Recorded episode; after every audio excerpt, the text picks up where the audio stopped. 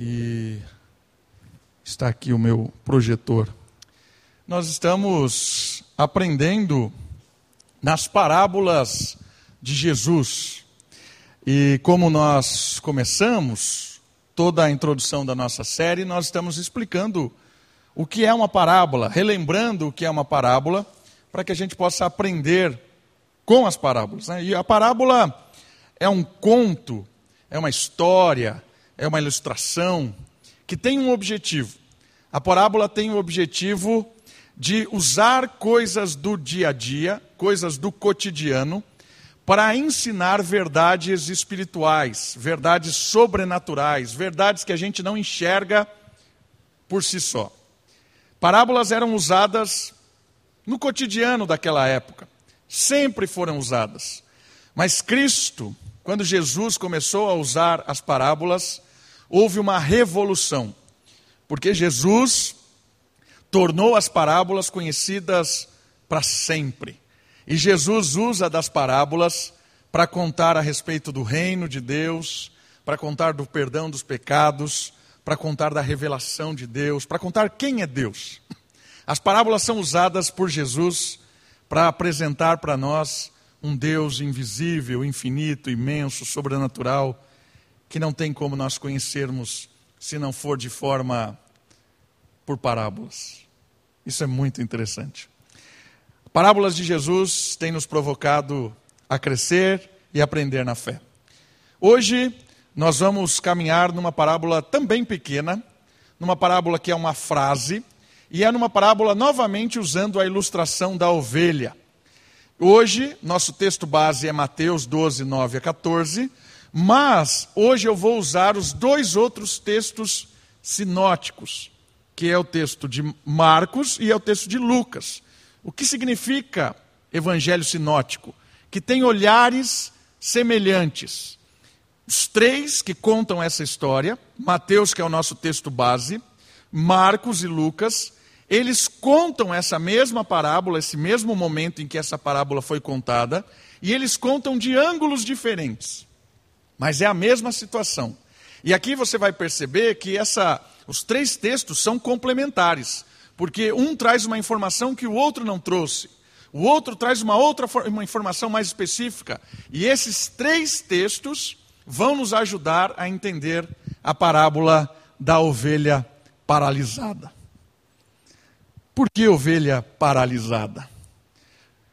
Você vai perceber no texto que a ovelhinha ela vai entrar numa situação que ela vai ficar imóvel, ela vai ficar sem saída, ela vai ficar à beira da morte. E essa parábola vai ensinar uma verdade muito profunda aos fariseus que estavam ali, os líderes religiosos, e a alguém que naquele momento se enquadrou como a ovelha, porque ficou numa situação muito delicada.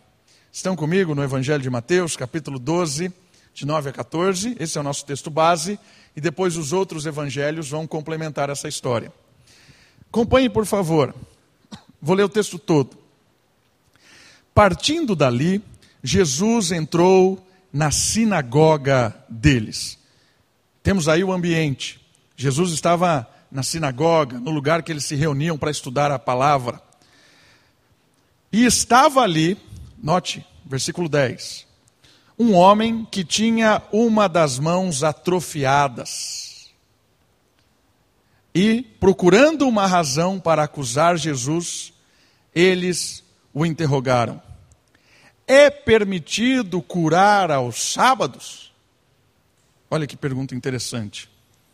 E ele lhes disse: Quem de vós é o homem que, se tiver uma só ovelha, olha a parábola, quem de vós, que se tiver uma só ovelha, num sábado, ela cair num buraco, ficar paralisada, presa, não a pegará e a tirará de lá? Qual é a parábola que ele contou? Se você tem uma ovelha, essa ovelha cai num buraco, ela fica presa, e é sábado. Você vai salvar a parábola no dia de sábado? Versículo 12: Quanto mais vale um homem do que uma ovelha, portanto, é permitido fazer o bem no sábado. Então Jesus disse àquele homem: Estende a mão. E ele a estendeu, e foi restaurada como a outra. Os fariseus, porém, saindo dali, conspiravam contra ele para o matar. Olha que história interessante. Vamos, vamos, vamos imaginar, imagine aí, o que é que está acontecendo aqui? Jesus foi para a sinagoga, lugar de estudar a Bíblia. Na sinagoga tem alguém naquele dia que tem uma mão paralisada. E essa mão paralisada é o início da nossa história, é o início da parábola. Porque a ovelha paralisada, o conto, a parábola que fala dessa ovelha, ela vai nos ensinar a respeito dessas paralisações que você vai perceber nessa história. E a primeira coisa que está paralisada no texto é a mão. Quem é esse indivíduo da mão paralisada? Paralisia da mão. Quem é esse indivíduo? Vamos, vamos pensar um pouco mais sobre ele.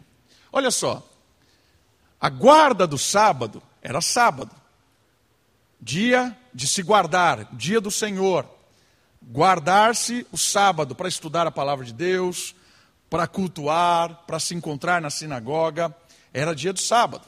A guarda do sábado é um ponto de conflito aqui entre Jesus e os líderes religiosos. Havia muitos estatutos que restringiam o sábado. Criavam-se um monte de regras do que fazer e o que não fazer no dia de sábado, no dia do Senhor. Monte de regra. E essas restrições, elas se tornavam muitas vezes um peso. Então pensa comigo. Eles foram no sábado, que era o dia de adorar ao Senhor. E esse sábado, nesse dia que eles chegam lá, tem uma pessoa. Obrigado. E essa pessoa ela está lá com a sua mão paralisada. E aí tem uma questão fundamental.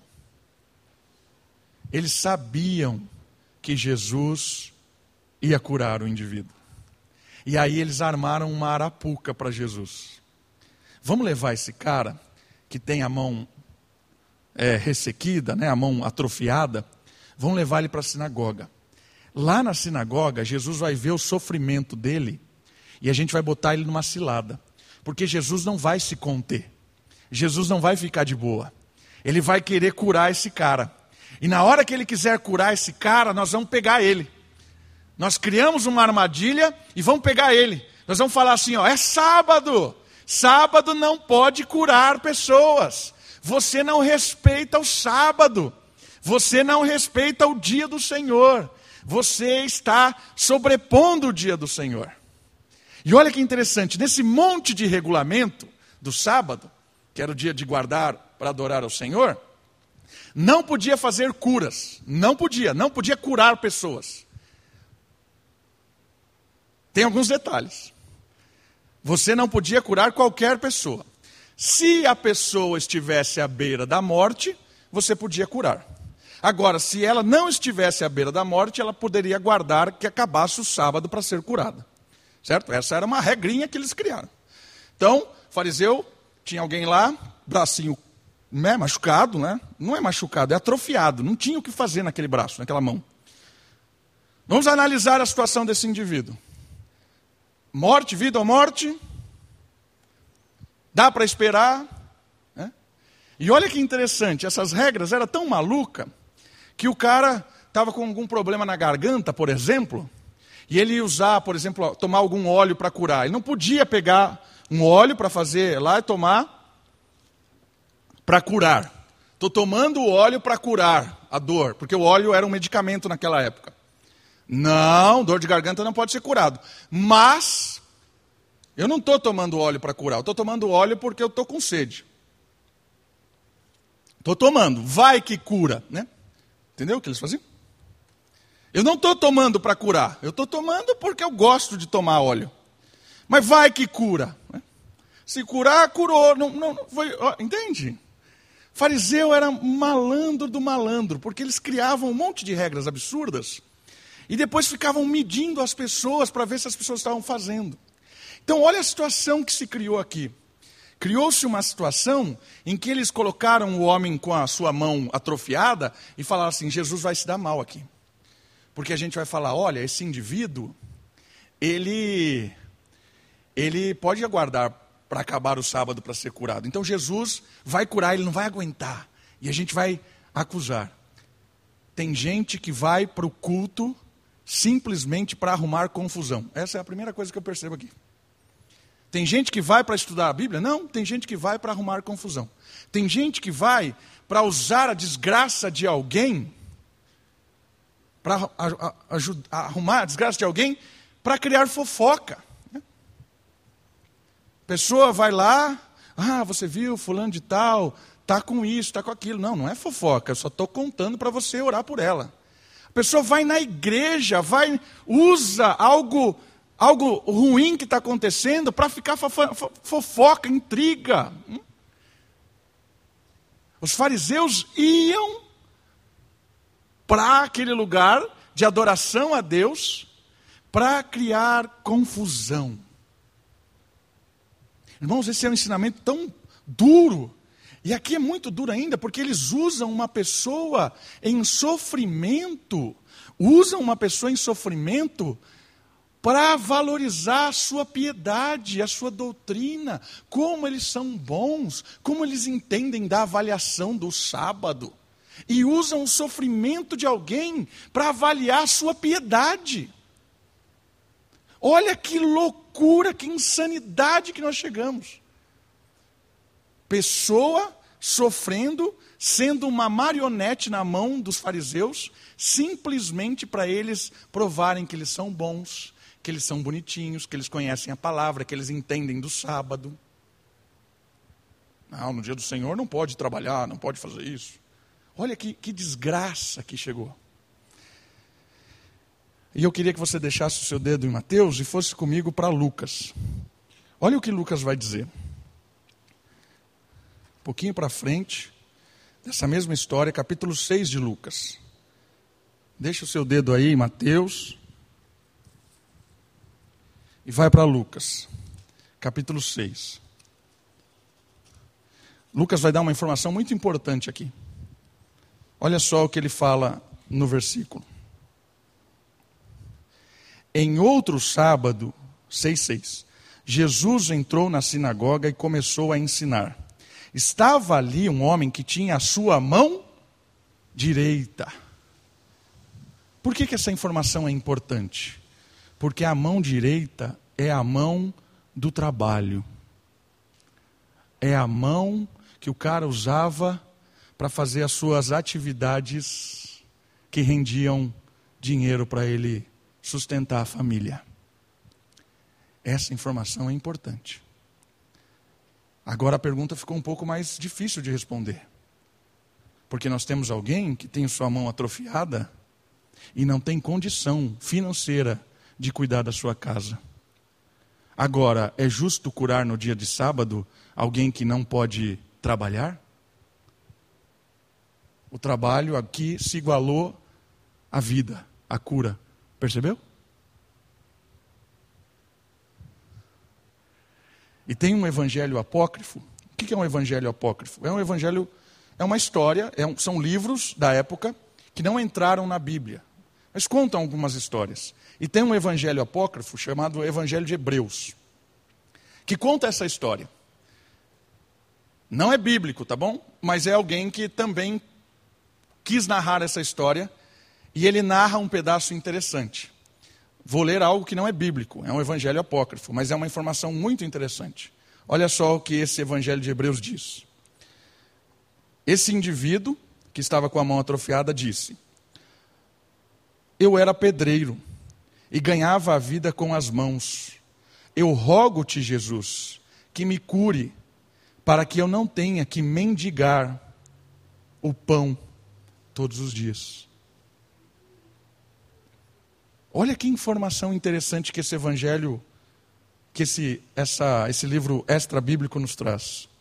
Você tem aqui alguém, um indivíduo agora, que não pode trabalhar. E o trabalho é o sustento da casa. Você tem um indivíduo que está com a mão atrofiada na casa de Deus no dia de sábado. E Jesus olha para ele, cura ou não cura? Eu queria que você percebesse o contraste. Os fariseus, os líderes religiosos, eles estavam ali ligando para os procedimentos. Quais são os procedimentos a se seguir? Ah, tem que avaliar isso, avaliar aquele outro. A sua piedade era uma máscara para usar o sofrimento de alguém. A sua piedade era nojenta. E aí você tem do outro lado um Jesus que se compadece da situação desse homem da mão paralisada. Porque Jesus percebe o dilema de alguém que não consegue levar sustento para casa. Jesus percebe o dilema de alguém que está com a sua mão atrofiada. Parece que não. Ah, não, dá para segurar mais uns dias. Dá para segurar. É só um sábado. Dá para segurar. Procedimento, cumpre o procedimento.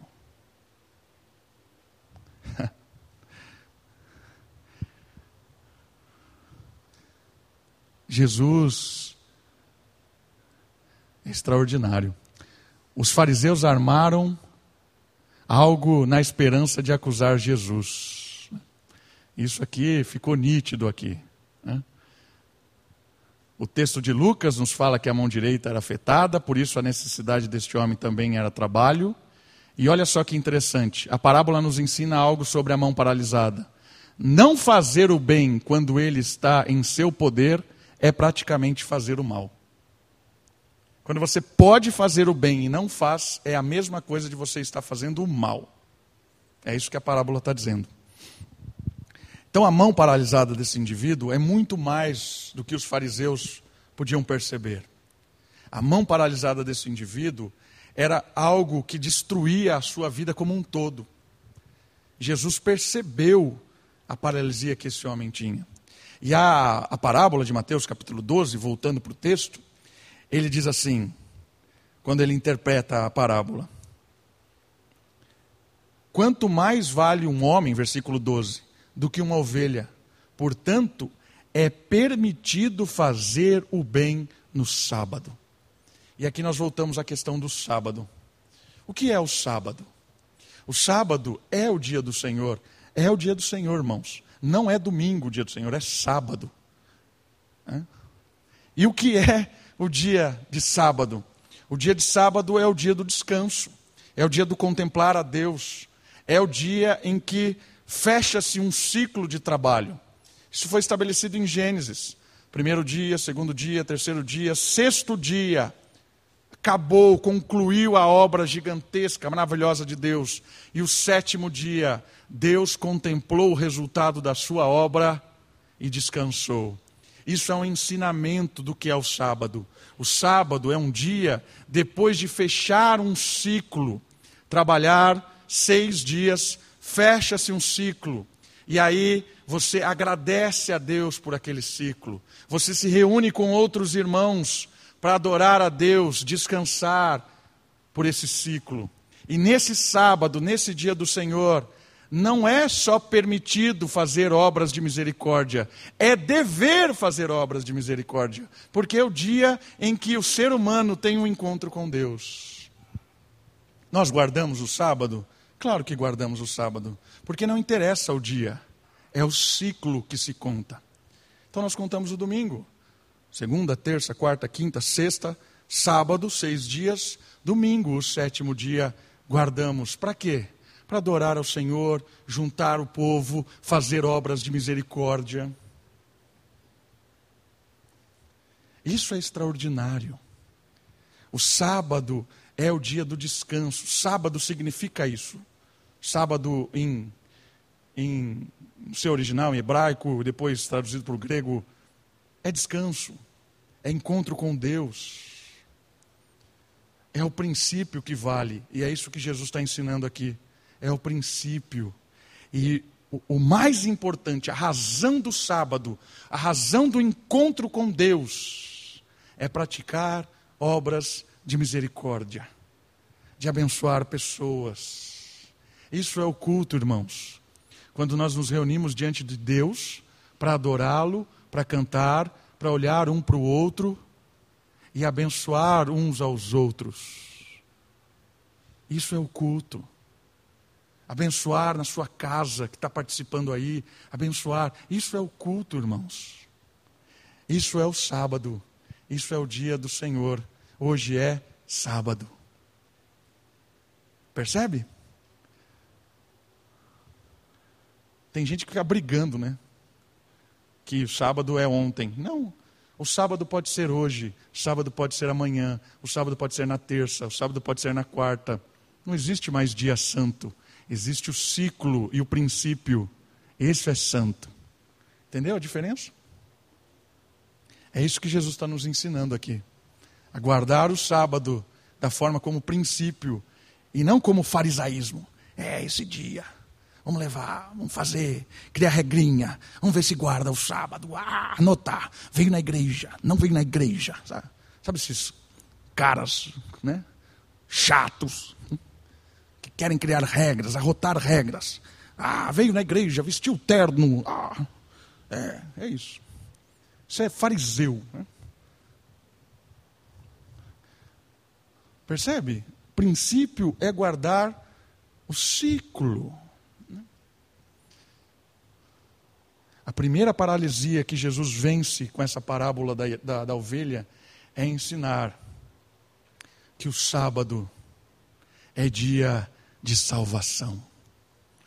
É ensinar que todo dia é dia de salvação, porque as pessoas são mais importantes do que as coisas. As pessoas são mais importantes que as ovelhas. As pessoas são mais importantes do que tudo. Jesus morreu pelas pessoas e a partir das pessoas toda a criação é beneficiada paralisia de tirar na nossa mente que muitas vezes nós estamos em briguinhas por procedimentos idiotas e desconsideramos pessoas. Queremos mostrar amor, piedade e desconsideramos pessoas. A primeira paralisia que Jesus vence é a paralisia da mão do indivíduo que estava sendo usado pelos fariseus de uma forma nojenta. Mas é extraordinário, porque tem outras paralisias que Jesus vence aqui. A segunda paralisia que Jesus vence é a paralisia da língua. E agora Marcos vai nos ajudar. Porque quando Jesus fala essas coisas, conta essa parábola, ele faz uma pergunta que Mateus não registra, mas Marcos registra. Então, quer ver? Vamos comigo para o Evangelho de Marcos, capítulo 3. Um pouquinho para frente, é o próximo Evangelho, Marcos, capítulo 3.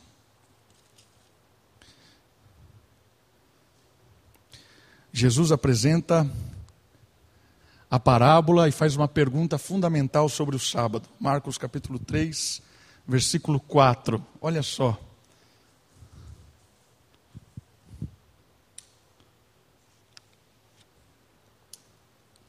Então lhes perguntou: É permitido fazer o bem ou o mal no sábado?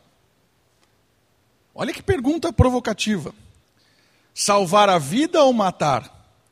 Então Jesus está falando assim para eles, resumidamente, é isso que Jesus está querendo dizer para eles. É? Ah, opa, desculpa, estava no, no, no próximo slide, mas antes disso eu quero falar outra coisa. Jesus está dizendo para eles o seguinte: se você faz o bem, você salva.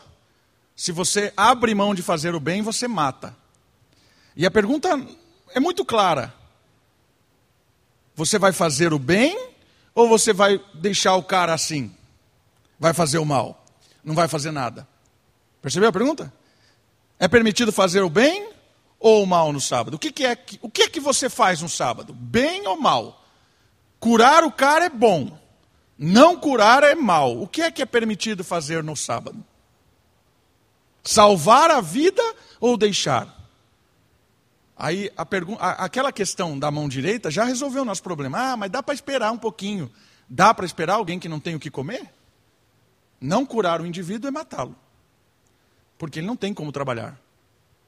Dá para esperar? Qual é a resposta deles? A resposta deles está no final do versículo. Eles, porém, ficaram calados. Paralisia da língua. Não tinha o que falar. Não tinha o que falar. Quietos. Jesus colocou esses indivíduos numa situação em que eles travaram. Paralisia da verdade. Quantas vezes, irmãos, Jesus não, não, nos trava pelas nossas arrogâncias? Quantas vezes Jesus não nos trava, nos trava pelo jeito que a gente está interpretando a vida, julgando as coisas? Quantas vezes a gente tem um jeito de agir, algo que a gente acha certo, acha piedoso, sempre fizemos assim, é assim que a igreja tem que fazer, é assim, e de repente Jesus mostra, é assim mesmo? Quantas vezes nós não somos travados por Jesus pela nossa insensatez, falta de sabedoria de lidar com as problemáticas do mundo? É muito fácil criar um, uma, um rótulo, né? Ah, isso está certo, isso está errado e não, não olhar os dilemas da vida, as problemáticas. Jesus está nos desafiando a olhar as problemáticas da vida, analisar cada uma das situações, cada um dos dilemas. E isso trava. Sabe por que trava? Porque como é que você vai explicar para alguém que tem alguém querido doente no hospital?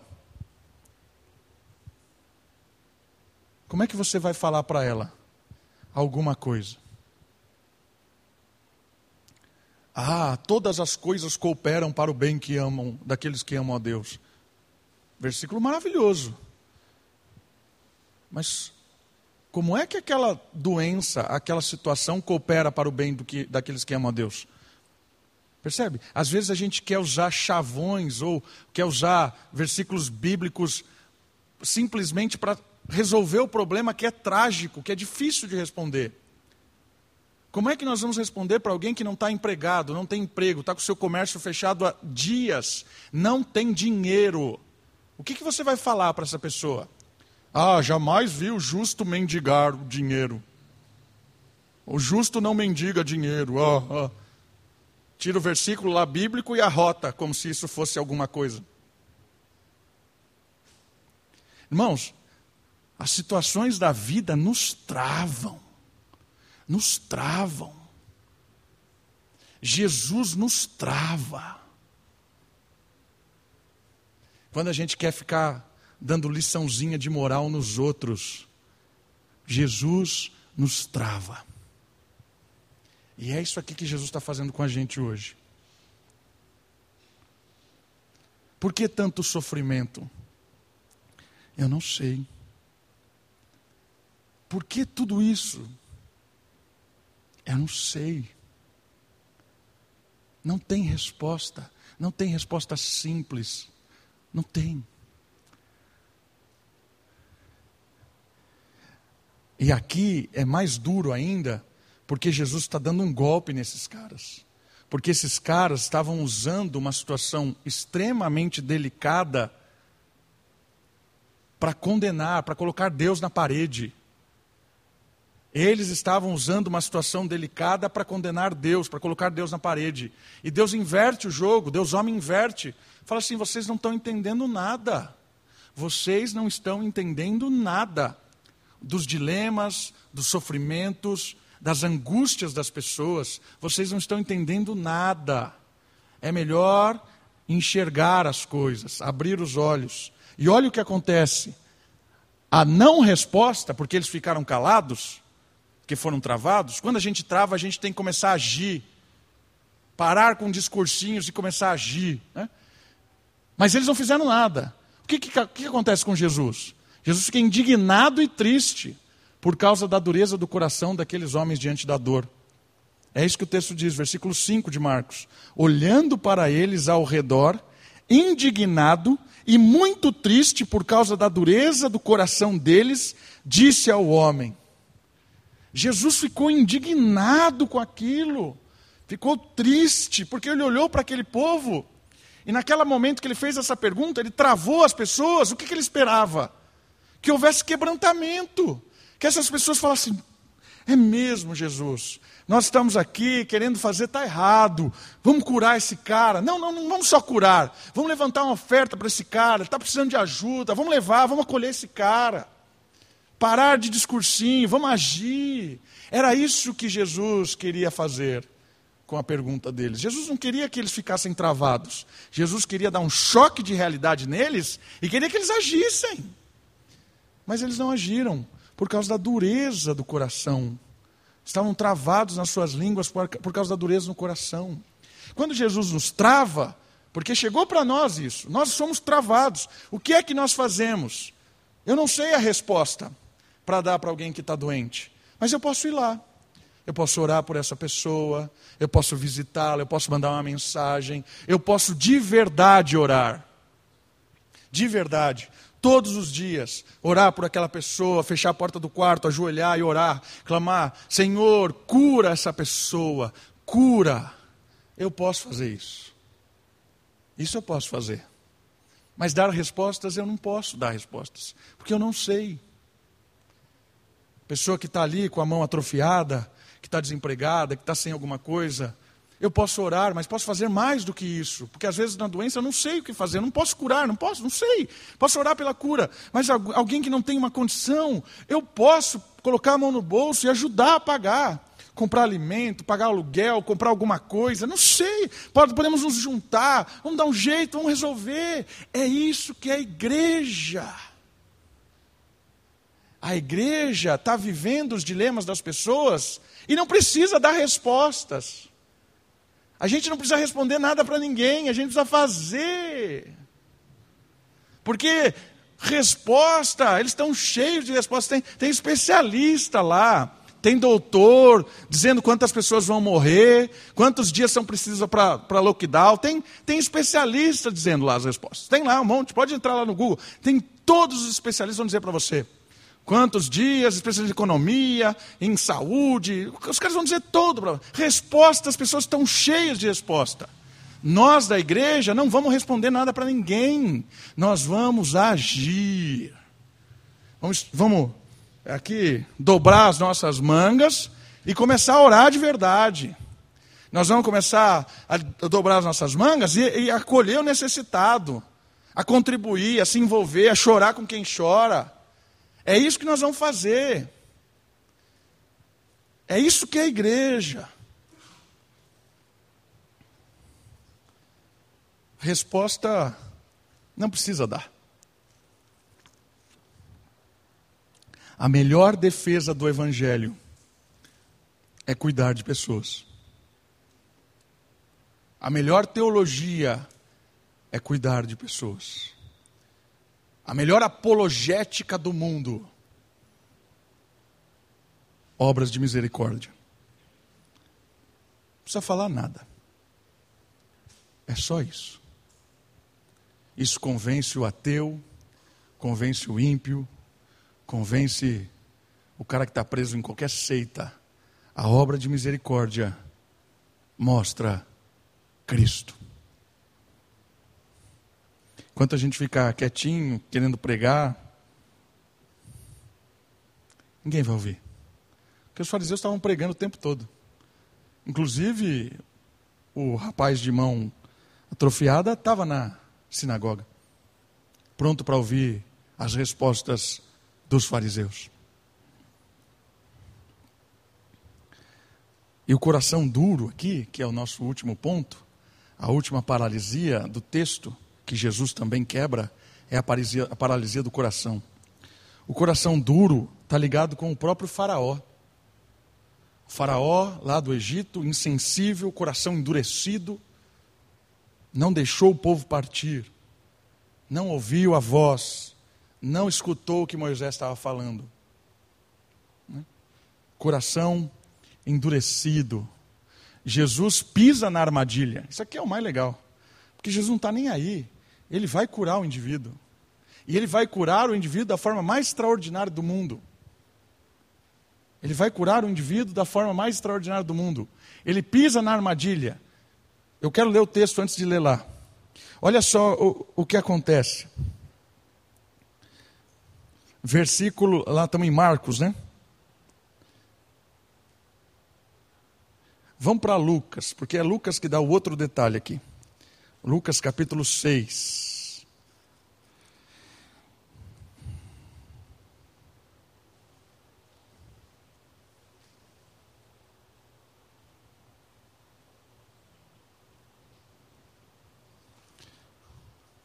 É Lucas que fala.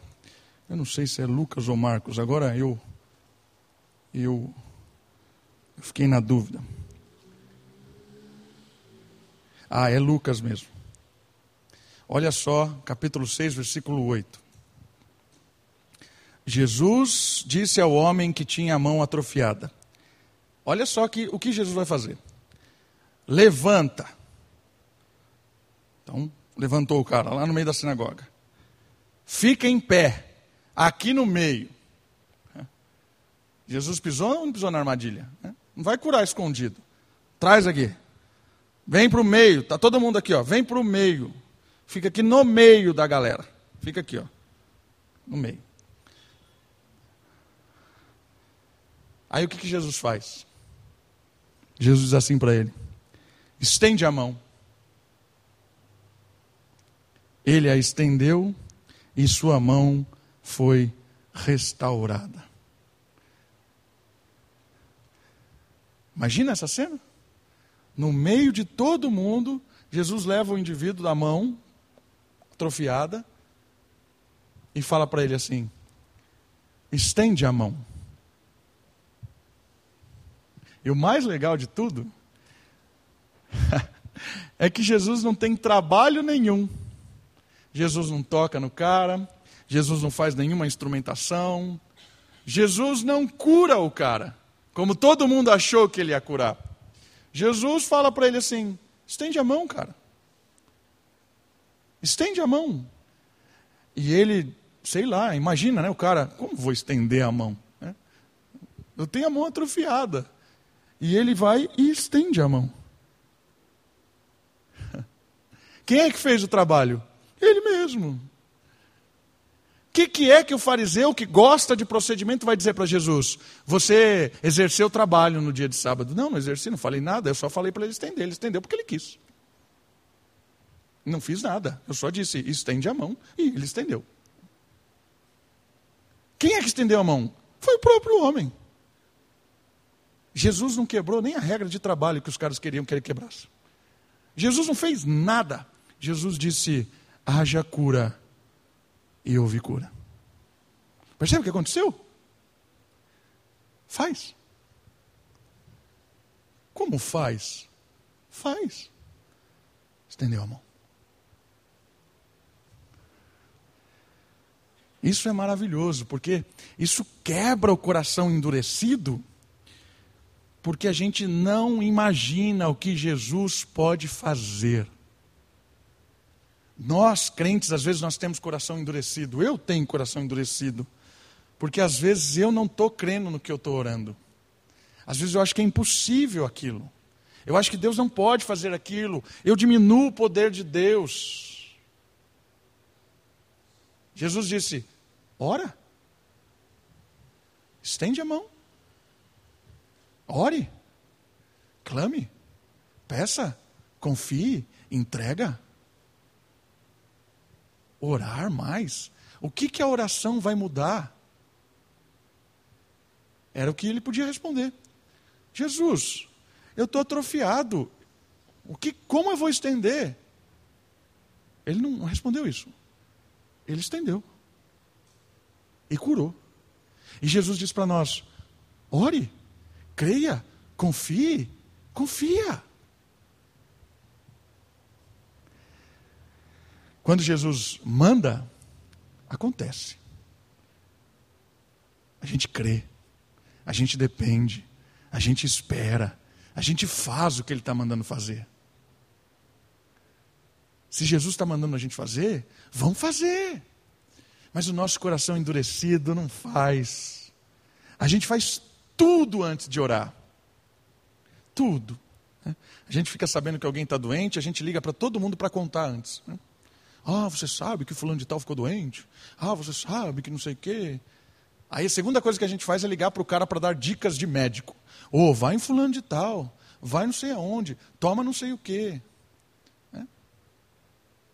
A terceira coisa é a gente achar desculpa porque o cara está assim. Ah, porque ele é gordo. Ah, porque não fazia exercício físico. Ah, porque não tomou isso que eu falei para ele tomar. Depois acaba o dia, né? Porque eu fiz tanta coisa errada, acaba o dia e não tive tempo de fazer aquilo, a única coisa que Jesus falou para eu fazer. Ore pelo cara.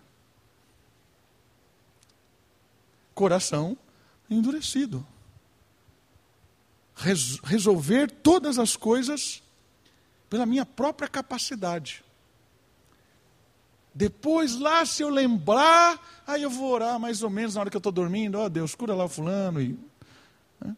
Durmo, que eu não aguento mais. Tantas as coisas. Né? Falando de cura, mas isso aqui pode ser aplicado a qualquer coisa. Né? A um trabalho, a uma situação que a gente não sabe o que fazer, a um dilema da vida, a um casamento, a um relacionamento pai-filho qualquer coisa que o mal destruiu, Jesus está dizendo: ora, confia, entrega. Essa é a primeira coisa que a gente tem que fazer. Mas o coração endurecido nosso quer resolver de todas as maneiras. Jesus nos surpreende dizendo: estende a mão. E a mão foi curada. Em nome da piedade, esses homens estavam insensíveis para a vontade de Deus e para o sofrimento humano. A parábola da ovelha paralisada, ela nos ensina a perceber que Deus desparalisa qualquer situação que seja. Seja uma situação religiosa, seja uma situação física, seja uma situação do coração. Jesus desparalisa as nossas as nossas inquietudes, as nossas arrogâncias, as nossas falsas piedades. E um outro um outro ensinamento muito importante dessa parábola as pessoas são o alvo da igreja. A igreja tem que prezar pelas pessoas, não é pelas coisas, não é pelo templo, não é pelos aparatos, não é pelas roupas, não é. A igreja tem que priorizar pessoas. As pessoas são muito mais importantes do que qualquer coisa. Jesus disse que os fariseus salvariam se tivessem uma única ovelha e não ficariam pensando: ah, vamos salvar ou não, vai quebrar a regra ou não vai. Se ele tivesse uma única ovelha, ele salvaria a ovelha, porque aquela ovelha era importante para ele. Né? E ali o rapaz tinha uma única mão, que era importante. E essa comparação é interessante: a única ovelha, a única mão, a ovelha do sustento, a mão do sustento e Jesus está revelando: pessoas são mais importantes do que as próprias ovelhas, do que as próprias coisas. As pessoas vêm antes das coisas. Nunca se esqueça disso. Pessoas vêm antes de coisas. Por quê? Porque você vai sair daqui e o mundo vai dizer o contrário. As coisas são mais importantes do que as pessoas. Os procedimentos são mais importantes do que as pessoas. A burocracia é mais importante do que as pessoas. A política é mais importante do que as pessoas. A minha dignidade, o meu tudo são mais importantes do que as pessoas. Tudo que a gente está vivendo no Brasil, tudo, tudo, é porque todos os líderes que administram toda essa bagunça consideram as coisas mais importantes do que as pessoas. Todos os líderes do mundo inteiro.